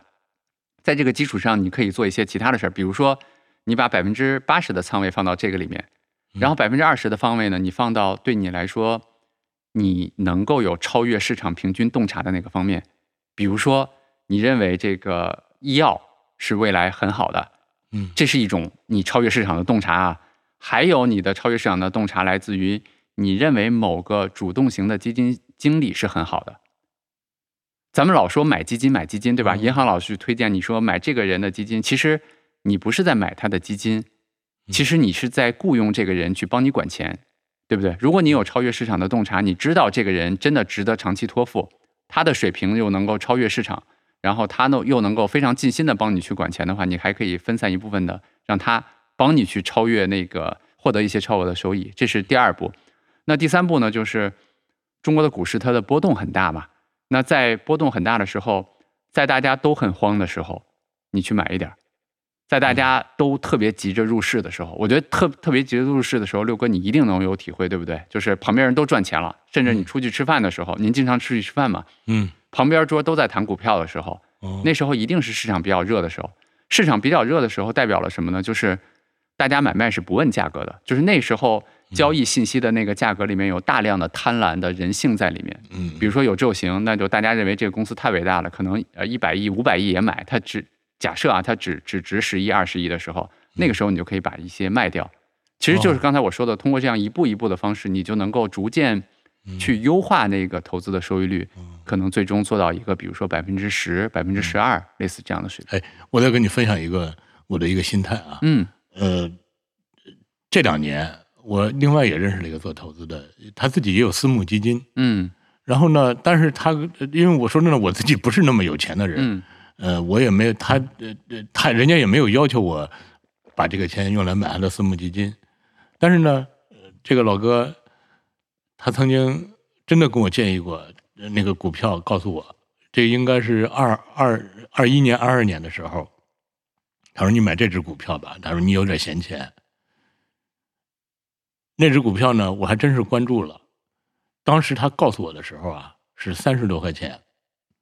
呃，一年的时间，那个股票涨到了一百七十块钱，嗯呃现在是一百块钱左右。嗯所以呢，我经常憧憬，我说，哎呀，我说如果我当时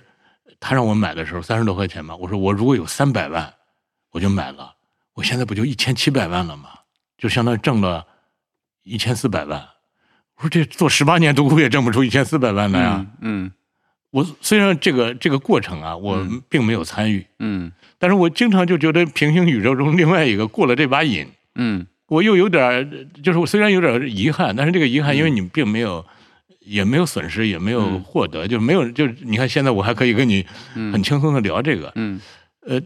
但是你你就假如说当时我我的那种状态，我应该怎么做呢？嗯，我我觉得六哥你其实不用去但是哦，纠结那个哦，我后来来还有一个为什么呢？想开了，就为什么我跟这一千四百万擦肩而过？我想开了，因为我发现他也没有把所有的钱都放在这只股票上。对，所所以其实你已经说了我想说的，就是您当时绝对不会把假设您有三百万的话，嗯绝对不会把那三百万放到那个股票里面去。嗯，更大概率是什么呢？更大概率是六哥，你在这个三十块钱的时候，可能买了五万块钱，嗯发现这只股票真的涨到了一百七十块钱的时候，你把剩下的两百多万买进去了，哦，然后跌到一百万，的时候，你最终剩了两百多万，所以哦你比那个平行宇宙里面的六哥还是要更幸福一点。哦，对，所以这个其实就是我我想说的，那世界上有存在一个人，呃，就是三十块钱买了，一百七十块钱卖了，这种这个肯定是存在的，就是他就像我们每天这个市场上都有去摸到彩票的人一样嗯，但是他比彩票残酷的就是我刚才说的，这个人一定有短时间的这种暴富，但是他长时间可能又会亏回去。其实我我们最近做了一个视频嘛，在这个视频里面，我们也列了很多中国包括美国股票市场上的风云人物啊、我我推荐本书六哥可以去看，就非常精彩啊。他是美国的历史上的一个非常有名的股票投机交易者，他把自己都称为投机交易者啊，嗯就是叫做利弗摩尔。然后他写的那个叫做《股票大作手回忆录》，这个人在华尔街是非常出名的一个人。然后他就是啊、买进卖出是包括用一些小道消息，甚至用一些非常有意思的地方，就是故意去，因为他的名声很响，哦，他会故意用这样的方式，比如说走进一个俱乐部里面，他把自己的 小纸条故意露出去了，然后他就走了，投资假装没事走了。讲过这个故事然后，对投资一刻我们写过这个故事，然后别的人看到了怎么怎么样。嗯但是我想说的是，这个人的最终的结果，他有几次，我记得他最终的巅峰的时候是赚了非常多的钱，是不是美国首富我忘了啊，就是赚了非常多的钱，但是他最终的结果其实是自杀了。这个就是我想我想说的，就是一定有这样的人，他一定有短期的这样的结果，但是最终他很难收手。所以啊、呃包括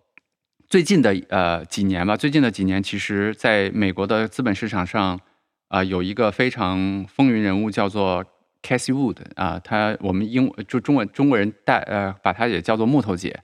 他其实是押中了那个特斯拉以及其他的一些科技的股票，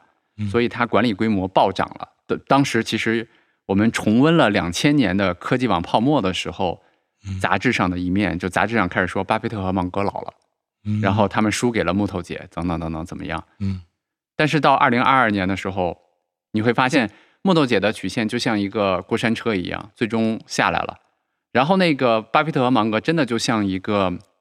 乌龟一样，他最终又爬到了那个木头姐的那个上面去。哦所以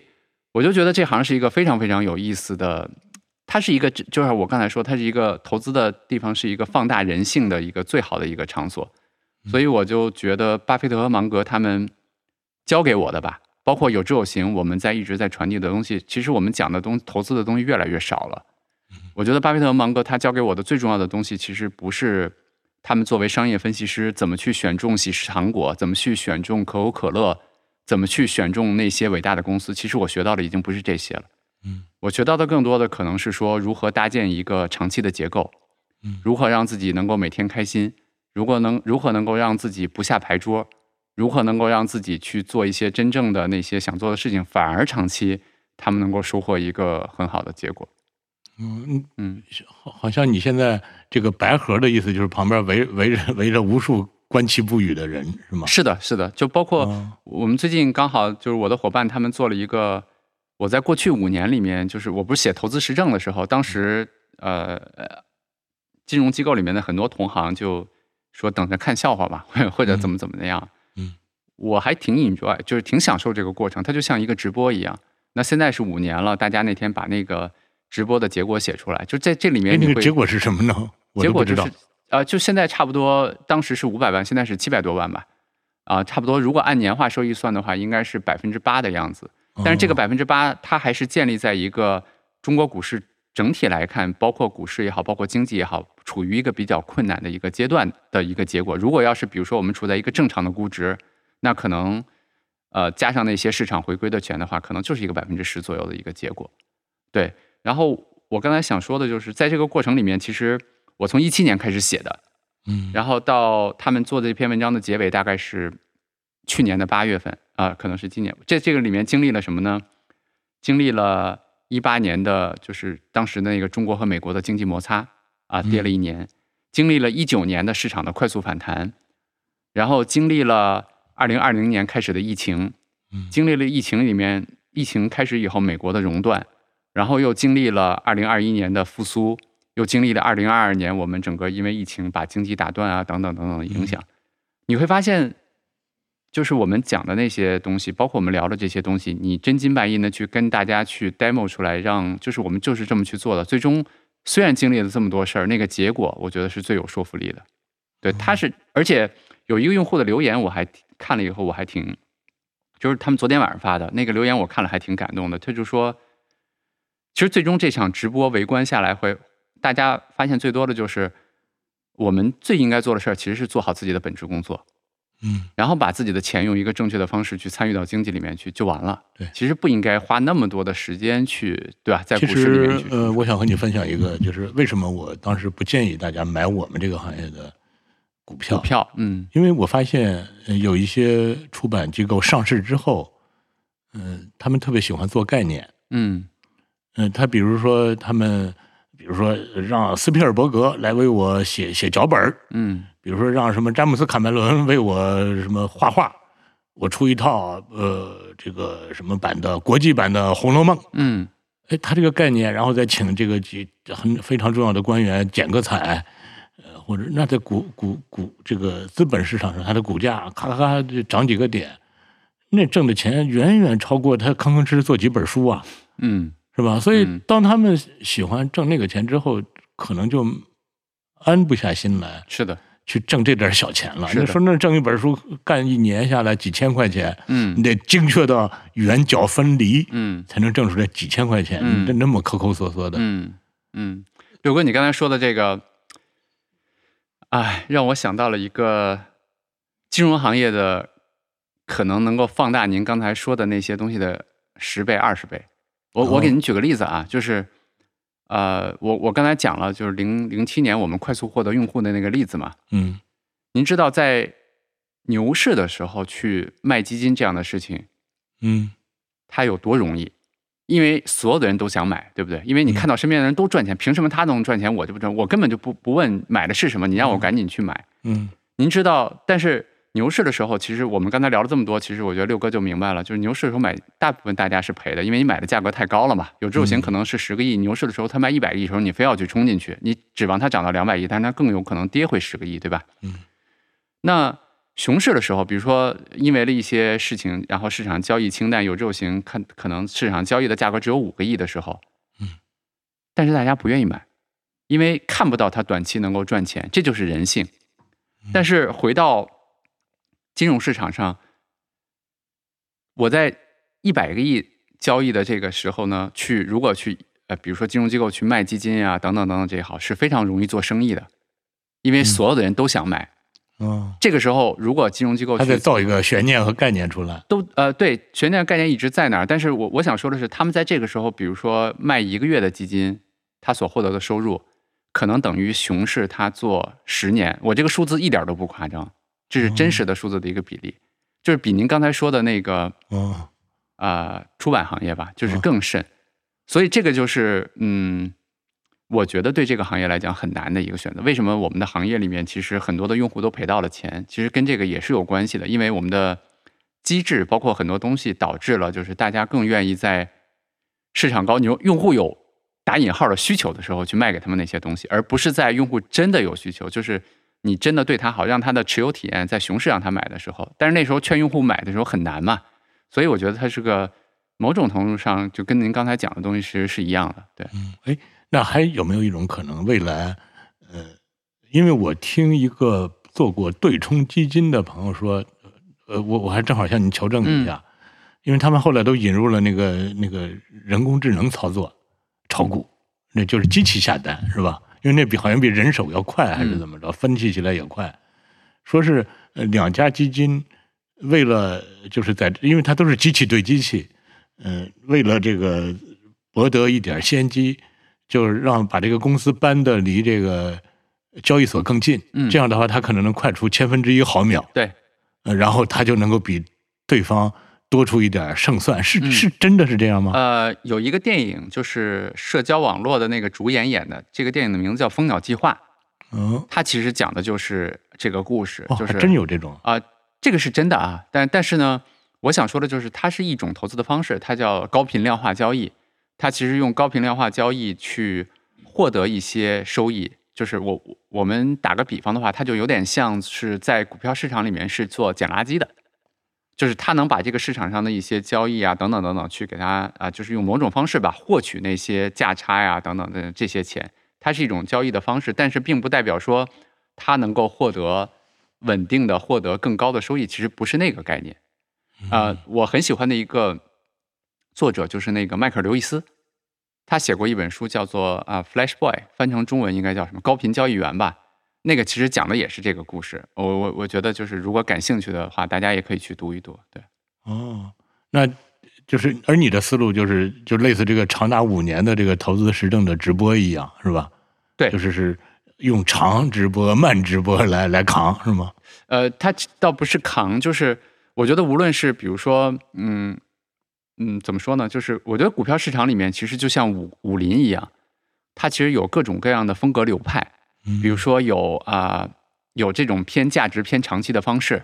有这种趋势交易的方式，然后也有这种像高频交高频量化的这种方式，还有等等的，还有宏观分析的，还有 CTA 的，有各种各样的方式。啊、我其实更想跟大家分享的就是，我觉得每一种方式呢都有可能赚到钱，只不过就是我一直在跟大家说，包括有志有行在跟大家分享的这种方式，其实是最适合普通人的一种方式。就是他对普通人的知识的要求，他最终拿达到的结果，其实反而是对普通人来讲，或者我我觉得这里面一定，我甚至不用愿意不愿意用普通人这个词，好像他显得我们不配更高的收益一样，对不对？其实不是这样，我觉得他对大多数人来讲，反而能够用一个相对来说比较轻松的方式，能获得一个比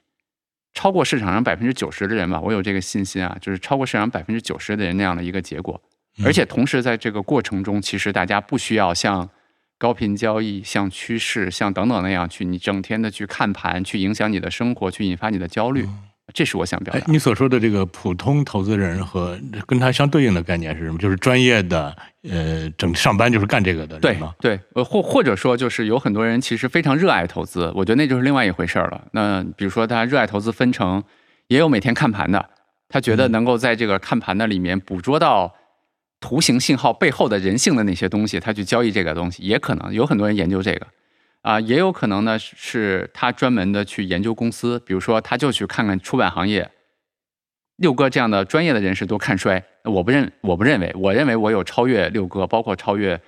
这个行业里面的人的洞见，我去这个行业里面去挖掘公司，也有这样的人。所以对这些专业的投资人来讲，我觉得他们在投资里面找到了乐趣或者怎么样，其实他们就可以用自己的方式。那像我们这，种呃普通投资人，我们就是抱团取暖的，我们就说互相安慰一下，说哎呀，人家整天琢磨这个事儿，还琢磨不明白呢，我们干嘛要用一点茶余饭后的一点呃捕风捉影的一点消息，非得去去去加入到这种绞肉机中呢？我们对会不会这么安慰自己一下？是的，是的。一方面，我觉得这是个安慰；我觉得另外一方面，我们甚至应该庆贺，就是我们竟然用了那么一丁点儿的努力，其实就可以超过百分之九十的人了，甚甚至超过机构的投资者了，对吧？哦，这个在很多行业里面是很难的。我我觉得六哥应该记得我们在投资第一课里面讲过的那个故事，就是一个啊美国的一个银行的副总裁和一个一个就是呃，他应该是一个秘书吧，对吧？那个老太太她死的时候通过股票就赚了很多的钱。我觉得在任何一个行业里面都很难想象是这样的一个结果，就是专业人士获得的结果不如一个就是在打引号的，似乎他的学历啊等等那些不如自己，但是他真的是在常识方面，嗯在对自己新的管理方面更好的一个。人。这个你看当年呃不是说一个呃什么股票那个交易所门口存自行车的人，对。他挣了钱了，因为他就会根据那个呃大势，就是一看啊，呃来的人多了他就该干什么，来的人少了他就该干什么，他摸准那个规律了。对。对，那好像就是那些人只是他的棋子儿。那些专业的、呃废寝忘食的、通宵达旦的，都变成他的一个炮灰而已。对对，我这，六哥举的那个例子，其实就是，呃，我们现在也会用一些方式去判断一下市场的，比如说是不是过热了或者过冷了。其实您看，六哥，我刚才说，就是股票市场大多数时候它反映了所有的信息嘛，大部分的时间其实我们都很难判断说啊、这时候是高了低了。但是呢，在特别火的时候和特别清淡的时候，咱们是可以获得一些超额收益的。哦特别清淡的时候是什么呢？就是所有人都对股票避之不及了，嗯对吧？就比如说这个您身边的朋友啊等等都不提了。特别火的时候就是我刚才说的，我我这个里面举了一个特别，给大家举一个例子吧，就是零七年股市的时候啊，零二零零七年十月份，当时是涨到了六千一百二十四点。它到了一个什么程度呢？就是我当时家里的我的至亲啊，我的姥爷都问我梦妍应该买什么基金哦，啊，因为我自己的体会，就是因为我那会儿还月供嘛，对，还月供那会儿没不像现在这么汇款方便，都要到银行排队去存现金都是金，开户的，是不是？呃，去存现金嗯还月供，对，就是每个月那几千块钱月供是拿着钱去银行排队，嗯，你就哎呦拿个号，就基本上要在银行等两三个小时对，才能，都是买基金，全是在买基金的人，对，是的，然后那个一五年呢，是那个信号是当时出现了很多什么炒股村，对吧？就哦我记得新闻里面嘛，还有那个比如说这个什么什么和尚啊，等等等等，都在都在看盘啊，什么什么的。嗯我就我觉得就是给大家一个小的小的技巧，就是我们很难在很多时候去战胜市场，但是在这些时候，就是大家都被疯狂、被贪婪这些信息指导我们在疯狂的出价的时候，这些时候有可能是我们能够获得一些超额收益的时候。哎，就都这么热的时候，反那不是应该躲开吗？为就卖什么还能卖掉嘛获得收益？哦，当然是你前期买了啊，如果你前期没有卖的话，其实就没有买的话，哦看起来我已经晚了，因 为我前期没买呢。对，或者说嗯至少在那个时候别冲进去，对吧？哦，至少还能避坑。还能避坑，对，反正我想总能等到相对冷淡的时候，是我们揣着钱再冲进去，是吧？是是，就股票哦市场里面从来不缺机会。嗯嗯。嗯，那呃，类似像你这样，就是公开透明的直播自己的，然后我就照猫画虎，你你买那个，我也买哪个，嗯你什么时候抛，我也什么时候抛，这样行吗？可以的，可以的，嗯，呃反正我也愿赌服输，对吧？是，这个其实有有有很多人就是这么做的，嗯，哦，就他也未必需要直接去买我们就跟有知有行的那些产品，他就自己去做，其实也都没有关系。我也我也不是很 care 的。嗯，哎，那你自己肯定不是那种废寝忘食、通宵达旦型的，那你大致用来洞察、洞悉这个投资市场的这个时间和精力，和你日常的生活是怎么分配的呢？呃，每周五天的话，就其实我差不多在公司的时间就是早上九点到晚上六点半七点啊，就是差不多是这样。周末周末的时间基本上在在家，然后这五天的时间里面，我觉得得有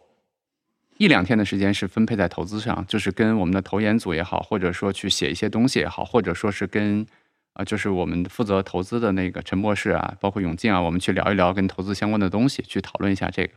然后有两天的时有两天的时间，可能是在讨论产品，这个产品是互联网的产品啊，就是我们怎么给用户去传达，然后和内容上面，比如说录播课啊，比如说去写一些东西啊这些，然后其他的时间就很激动了，然后我雷还要拿出一点时间来安抚你那颗文艺青年的心。对对对，我雷打不动的一定不是看盘，嗯我雷打不动的是每天中午去打网球。哦，对，那我们把我们的钱交给这样的一个啊，呃，还需要安抚一下、安放一下他那颗文艺青年的心的人，我们放心吗？呃，六哥放心吗。呃，其实我我自己就是，首先我们对待我，我觉得我对待钱的态度还是挺健康的。嗯就是第一，就这个钱如果赔了，我就当我没挣，嗯，因为我没有借钱，对吧？嗯我没有那个杠杆，这这我也没有把家里的房子抵押出去、嗯去去炒股，最后弄得家里人都都都都都都都没法生活了，嗯是吧？第二呢，我觉得我相对来说比较健康的一点，就是我觉得钱必须要流通。是，是吧？这个是，呃，因为我们你看我们出过儿童绘本，最简单的一个道理，就比如说一个小镇上，不是本身都死气沉沉的，嗯这个欠那个一百，那个欠那个一个，就是一个连环的三角债或者叫八角债，然后就有个人进来了，就给了其中某一个缺口，打开一个缺口，给了他一百。他把一百还给那个人了，那个人把一百还给那个人，那个人还给那个，最后这个人又把一百拿走了，这个小镇就就运转起来了。就运转起来我嗯我特别，我原来我也觉得这不这不是胡胡闹嘛，对吧？嗯。这不但天经济就是这么运转的。后来我一想，他真的就是有，他有道理，是，对吧？如果说我们现在真的有那么一笔闲钱，嗯。你你那么放着，他真的他他不是钱，嗯嗯，是。哪怕我们回别别说别说买石家庄的房子了，就是去买赵县的房子，都应该把它变成非钱的东西，嗯，嗯。这是我的这个金钱观吧。明白反正你这钱还能再挣回来，嗯。对吧？大不了就就当没挣，继续挣呗，是吧？嗯嗯，那你觉得像我这个是不是挺健康的？呃，对我我觉得挺好的。我觉得呃，基本上六哥刚才您说的那个那方式，基本上是我给大家的一些建议吧。就是第一，不要借钱炒股，嗯呃，第二呢，就是只用真的是五年以上的钱去做长期投资，就是股权类的投资啊。嗯那第三呢，就是分散，啊、就是不要压在一个股票上面，不要压在一只基金上面啊，就嗯尽量的把自己的钱去做，包括不要买股票的话，尽量跟自己的行业去分散开，啊、甚至去投资中国也要投资一些海外，对吧？对，甚至一些其他的吧。我觉得刚才六哥你说的那些，其实已经已经挺好的了，就是。所以我，我我我跟你聊完，我会发现你对钱的态度其实还挺健康的。嗯，我跟你聊完，我也觉得我和那个与我擦肩而过的那一千四百万和解了。对对对，你本来是亏了一百万嘛，亏了两百万，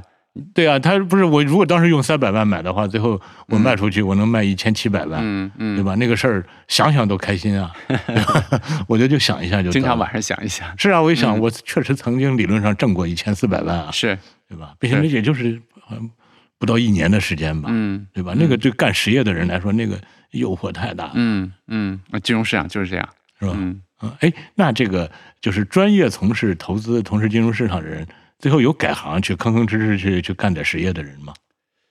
呃，其实也有，会不会这大钱挣惯了，就是呃，没有，就是呃，我觉得可以这么去去讲这个行业，就是嗯，做投资的人呢，最终有几个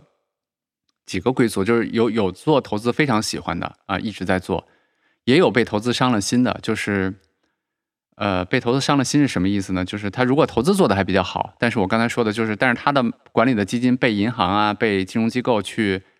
在高点去卖给客户，其实客户还是会亏很多钱嘛。他就像六哥你辛苦编的书，最终读者看到的不是你编的那个东西，而是一个就是非常差的东西，你就可以这么去理解。所以他们最终改行了，这样的人也有。嗯那还有的人呢，就是去研究哲学去了，因为、呃，就像我刚才说，投资其实是一个特别好的修炼的地方。嗯所以最终这个人呢，如果他在投资的这个领域长时间内想获得不错的结果呢，一般来说他都会走到哲学呀，走到更深的那样去研究那样的东西去很感兴趣。投资的尽头是哲学系是吗？呃，就某种程度上是这样，你会发现，哦包括啊、包括我们说的像巴菲特、芒格，像那个索罗斯，嗯包括像达里奥，就这些人，他最终会发现，他研究的东西其实跟哲学、跟很多世界观的东西其实是相关的，因为最终大家交易的是这些东西，对吧？不是具体的那些公司的标的了，啊、所以这个也是一种方式。然后也有的就是投资的会发现，最终发现自己创造价值还比较间接。我只是把钱交给了别的公司，所以也有的人去看到了伟大的公司之后，也受到激励，最终去创业实业去了，去创业，真的也有。哦，当然，更多的其实是我刚才说了很多，对吧？但是更多的是把其实辛辛苦苦挣的钱，然后非常这个什么的，包括机构投资人。就我我在这儿也特想跟大家去破除一个大家心目中可能的印象：专业的投资人、机构投资人有非常多比例其实是在赔钱的。那个失败们赔的是比例大概是多少呢？啊。失败的比例是多少呢？呃，比例就很难有钱的比例很难有具体的统计口径啊，因为这个，但是我可以告诉大家，其实有相当大的比例的是在毁灭财富的。嗯。包括我刚才举例子的，咱们举美国的例子比较安全嘛，比如说木头姐，她已经是非常出名的人了嗯，她其实是在毁灭财富的，因为她在那个曲线向上的时候是募集了非常多的钱，她在下面的时候可能只有几亿美金，那她在那个就是我刚才说的，就是未来我给那个图的上面的时候，她其实募集到了非常多的钱，但是这些钱又亏掉的时候，她其实毁就是最终的结果是她亏钱了，而且她亏掉了非常多客户的钱。嗯。啊、所以投资是一件很难的事儿。哎，那假如说我们看到一个投资人，他整天在那说，嗯，哎呀，我整天发愁啊，这个钱挣得太容易了，呃是不是碰见这样的人，我们要小心一点啊？呃，我就觉得是要小心一点，报喜不报忧啊。我觉得是要小心一点。哦，呃，我我那天跟六哥录，呃，就我们那一期播客的时候，其实我不在说嘛，就是真正你去鉴别一个人投资能力的，我现在会用这样的方式，就是当你跟这个人聊投资的时候，如果这个人把过去的成功更多的归结于运气的时候，我认为他是真懂了，或者说他是真有能力。嗯当我跟一个人聊天的时候，发现他把过去的成功更多的归结于自己能力的时候，我可能就离他远一点。哦，哎，谢谢梦妍，嗯这个呃，让我真的是想开了我那一千四百万的事儿呢。好的，谢谢刘哥。哎，这个也希望今天我们这个不知所云的这个天马行空的聊天儿，嗯，能够给大家一点启发吧。好的，是嗯，希望大家能够获得一点点的启发。哎，其实啊，我还得得预告一下因为怎么说呢，就是读库里的读者有相当一批人，他是对投资是不感冒的，或者嗯不碰的，甚至是嗤之以鼻的。嗯，其实从另外一个角度，他也就避险了，是是吧？他就比百分之九十、比百分之七十要亏损的人，没错没错，比错咚咚锵被动要优秀，超过了很多人了。嗯，对。当然还有一些可能嗯呃投资伤痕累累的怎么着，我觉得我们可以预告一下，孟岩老师接下来会和那些伤病员们的一次活动。的那次活动出席的就是 由咚咚锵领衔的伤病员团队、呃伤病员方队，是吧？向我们走过来了。嗯，好吧，各位，请伤病员们做好期待，下次你们把你们那些不开心的事儿说出来，让我们开心一下。嗯再见。好，再见。